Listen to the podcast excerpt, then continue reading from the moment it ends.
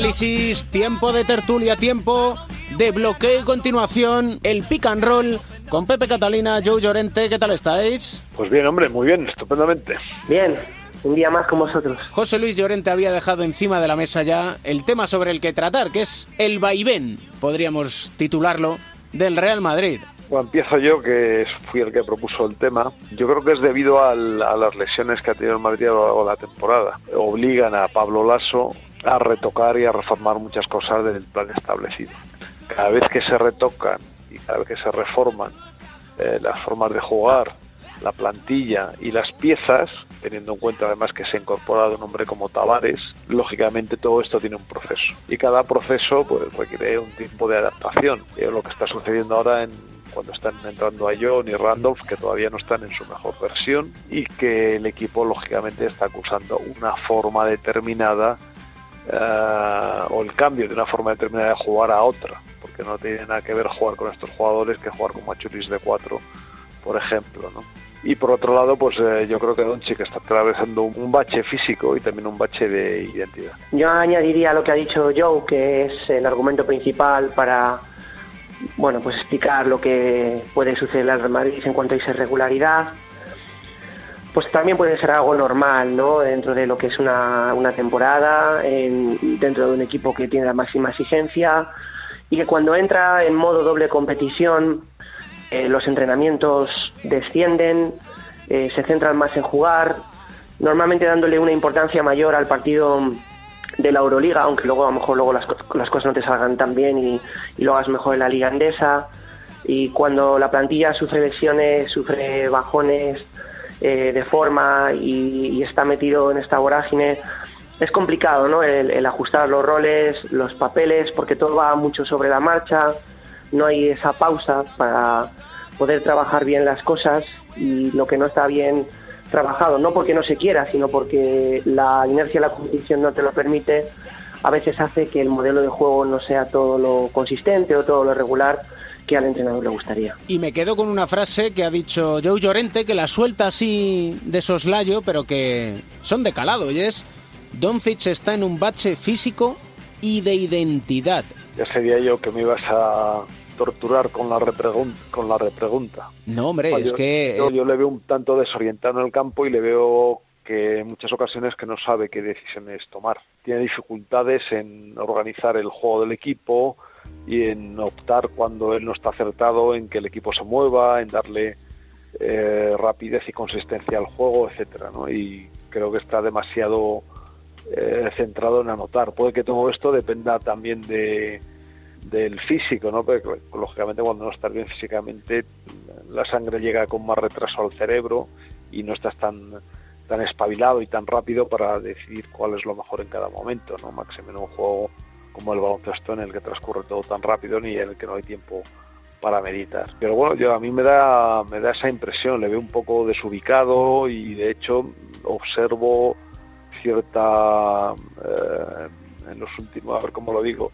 cierta mm, falta de química entre Pablo Lasso y, él en los últimos tiempos, como si hubiera cierta incomprensión de uno de uno con el otro, ¿no? Y en el último partido en el, eh, en el Palacio que jugaron contra contra el Fenerbahce, eh, pues estuvo ausente en gran parte de los minutos decisivos. ¿no? Yo no sé si le, cambió cuando quedaban siete minutos y le volvió a meter en el campo cuando quedaba un minuto y poco. Bueno, entonces no deja de ser un chico, creo, 19 años recién cumplidos, ¿verdad? Eso, eso, lo iba a decir yo. Es que se parece, perdóname Pepe que te interrumpa, pero se me ha olvidado tranquilo.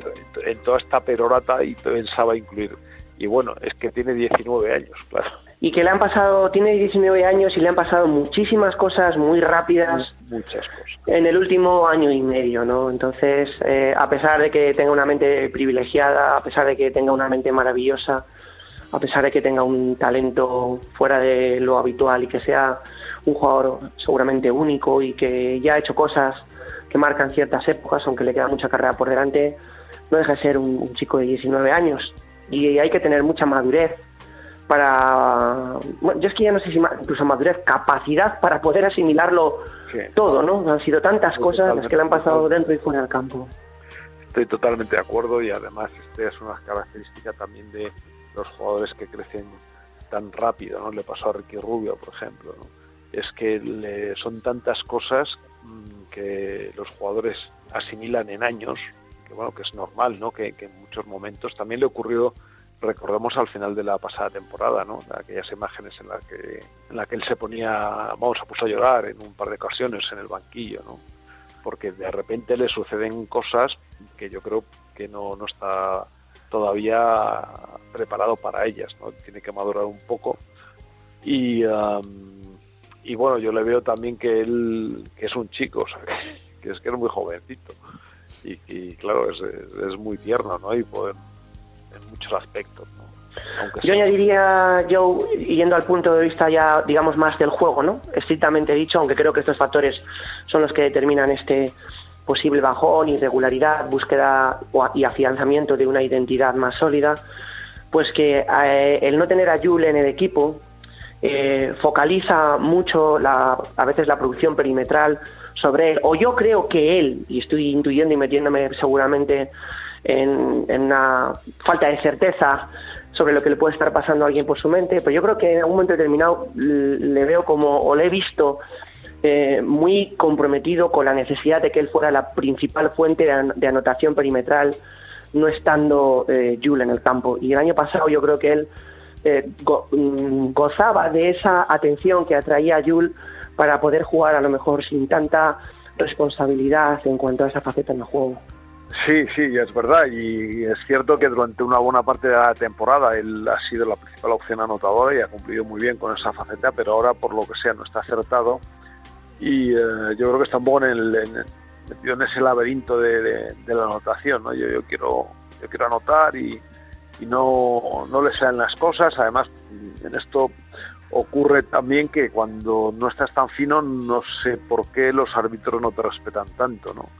y entonces muchas situaciones que son de, falta y que antes se las cantaban siempre ahora ahora no se las reconocen y todo eso pues le va generando inseguridad y frustración Pero bueno yo creo que esto es meramente circunstancial ¿eh? o sea yo lo he puesto ahí como una de las de las causas por las cuales el Madrid no está tan firme como hace unos meses eh, pero que yo creo que es meramente circunstancial y bueno pues fruto del proceso de crecimiento de un jugador y además un jugador tan extraordinario como Luca Ronchi. Pero dicho todo esto, y un poco para poner la rúbrica al tema que Joe inició, el Real Madrid es líder de la Liga CB con una buena ventaja o una ventaja razonable sobre sus perseguidores y es el equipo que más posibilidades tiene, o yo creo que el que se va a meter afortunadamente de la Liga Endesa ACB en, en la primera fase, digamos, de corte que tiene la Euroliga en esos cuartos de final. Otra cosa es que, bueno, consiga ventaja de campo, que luego tenga un cruce mejor o peor.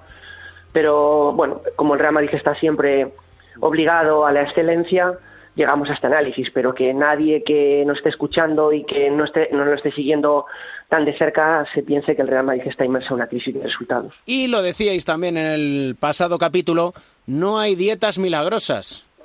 Lo que invito a la gente es que, que cambien los hábitos alimenticios. ¿no? Yo creo que estamos en una sociedad que nos invita a un tipo de, de dieta perjudicial para la salud y la industria alimentaria nos va incitando cada vez a productos eh, que se comen y que se consumen de forma rápida, pero vacíos de nutrientes y muy muy potentes en calorías, ¿no? Y bueno, que además que saben muy bien, ¿no?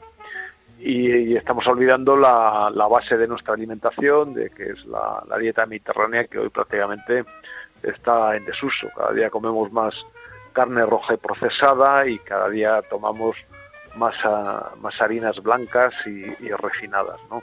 Y esto es muy malo porque las harinas blancas al final se convierten rápidamente en glucosa, en azúcar y esto, bueno, pues aparte de, de las consecuencias que tiene a nivel intestinal y a nivel pancreático, pues también se transforma rápidamente en grasa todo este discurso que os parecerá que es muy brillante, en realidad no es mío, sino que es de Miguel Ángel Martínez González, catedrático de la Universidad de Navarra, sabio de la dieta mediterránea y que está elaborando una pues un gran estudio junto con otros dos eh, profesores acerca de la de la dieta mediterránea, de por qué se está perdiendo, etcétera, etcétera. ¿no? Por eso digo que, que, al final no hay que hacer dietas nuevas, sino que lo que tenemos que hacer eh, lisa y llanamente es cambiar de hábitos, porque, bueno, aquel que lo necesite, ¿no? Porque me imagino que también entre nuestros escuchantes pues habrá gente que tiene hábitos eh, saludables de nutrición, incluso que mantiene la dieta mediterránea de la que estamos hablando. Lo que viene a ser, Pepe, comer bien. Sí, pero a veces vamos, vamos todos, y lo digo por eh, experiencia propia, y en este caso no es ni de, ni de hombre ni de mujer. Normalmente, bueno, yo crecí en un entorno y muy cercano además, y donde creo que habréis a lo mejor tenido lo mismo, donde la madre pues no trabajaba, permanecía en casa, y eso garantiza buena calidad de comida. Eso lo podría también hacer un hombre perfectamente, no es una cosa sexista ni muchísimo menos. Pero esa falta de, reflejos, esa rapidez lleva yo creo que a, comer mucho precocinado y rápido. Sí, sí, no, no, ya además las los, uh, los aperitivos, por favor decid aperitivos, decid piscolabis, decid tentempiés, no digáis snacks, Dios mío, Dios mío, que se me ponen los pelos como escarpias cada vez que lo oigo. Pues si, escu eh, si escuchas... Con la cantidad, con la cantidad de, de palabras que tenemos eh. y además tan bonitas que tenemos en castellano, es que manda narices, por no decir otra cosa, ¿no? Hombre, manda pues... huevos, coño. es decir, es, hay un montón de... O sea, que hay... Es decir, que tú cuando escuchas que se han puesto en defensa Boxing One...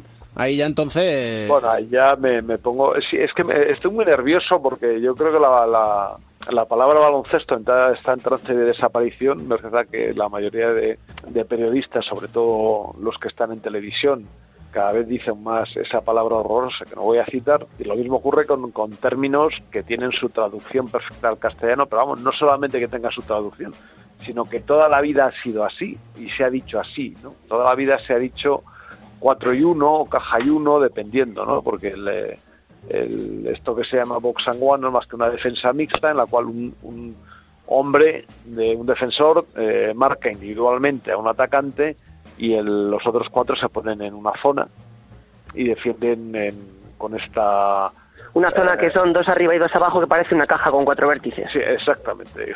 Y al final el lenguaje para lo que sirve para comunicación, no para que se luzcan una serie de presumidos eh, que pretenden dárselas de sabiendos simplemente por utilizar el inglés. Y por eso aquí tratamos de acercar no solo el lenguaje castellano, sino el lenguaje del baloncesto para aquellos que aman el baloncesto, aquellos que entienden el baloncesto y aquellos que de repente se topan por primera vez con el deporte de la canasta y se preguntan qué es esto de caja y uno. Pues algo muy gráfico que nos han explicado Pepe Catalina y Joe Llorente, como siempre, explican todo absolutamente claro, no se muerden la lengua y por eso están aquí en cuatro cuartos. Hasta el próximo capítulo, señores, un placer siempre. Muchas gracias, hasta pronto. Espero seguir sin morderme la lengua. Hasta la próxima, un abrazo para los dos.